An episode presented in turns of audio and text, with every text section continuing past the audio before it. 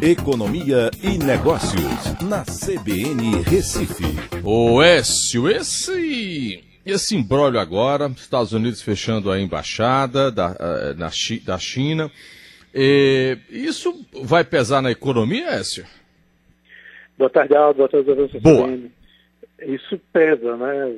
Principalmente no ambiente de incertezas, né? Porque quando você começa a ter essas retaliações pelo lado da China também, a gente não sabe até onde isso chega.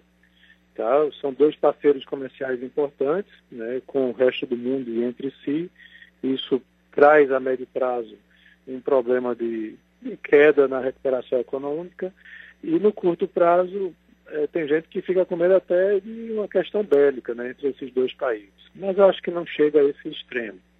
Tá? Os Estados Unidos é, acusa aí nas entrelinhas de que há cada vez mais ameaça de espionagem. Há uma guerra comercial também na questão da tecnologia 5G, né, da tecnologia americana ou ocidental versus a chinesa. É uma queda de braço forte. E há também uma questão política né, em relação à reeleição do Trump. Né? Ele tenta utilizar isso como uma moeda para é, turbinar lá o americanismo, né, por parte, o nacionalismo por parte dos americanos para que elejam ele, reelejam ele como presidente. Afinal de contas, ele está perdendo aí nas pesquisas eleitorais. Então, assim, isso traz preocupações. Para o Brasil, é, é, um concorrente dos Estados Unidos em, no fornecimento de alguns produtos, né, de commodities agrícolas, principalmente para a China.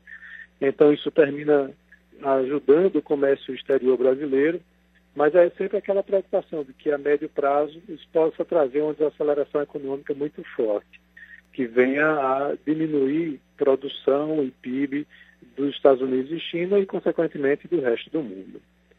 É, só nos resta aguardar esse negócio. Agora, o, o Trump não está tão bem na eleição, não. Pode levar um, um, um reverso aí grande do John Biden, né? É, essa questão, por exemplo, de uso de máscaras, né, ele vem utilizando isso somente agora, ele combateu no passado, e isso pesou para ele porque os números dos Estados Unidos têm piorado muito, e o Biden, ele não é um candidato que o mercado gosta muito, né, porque ele fala em aumentar a tributação das empresas. Então, tem esse viés aí que, no lado empresarial, pode trazer consequências. Né? Então, assim, o Trump não está muito bem, ele precisa realmente se mover politicamente e esse é um movimento claro né, no, no intuito de conseguir reverter, de tentar reverter essa situação. Tá bom. Essa até amanhã, Écio.